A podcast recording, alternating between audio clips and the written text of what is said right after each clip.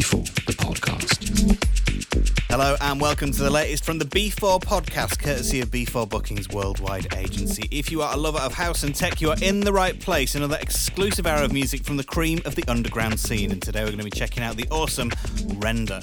Described as one of the greatest talents to recently break the Spanish electronic scene, he's released on labels like Moan, Solid Grooves, Stereo Productions, and Deeperfect. Also hitting up all the hottest DJing spots. Input in Barcelona, working a part of the super cool Solid Grooves crew at Motion in Bristol, and alongside the hugely popular elrow. Make sure to show your support over the next few weeks as he drops several key releases, including his next solo EP, First Rownd, a two track EP on Moan called Lezzgow next month, and a collaboration with De La Swing for Kaluki called Voodoo Step. And if you're looking to see him live, catch him at Avant Gardner, New York, covering elrow on December the 11th, or BPM Costa Rica at the beginning of 2022. So let's check him out before he really blows up, bringing the fire for the next hour with an exclusive mix courtesy of B4 Bookings Worldwide Agency only on the B4 podcast. This is Rendher. B4, the podcast.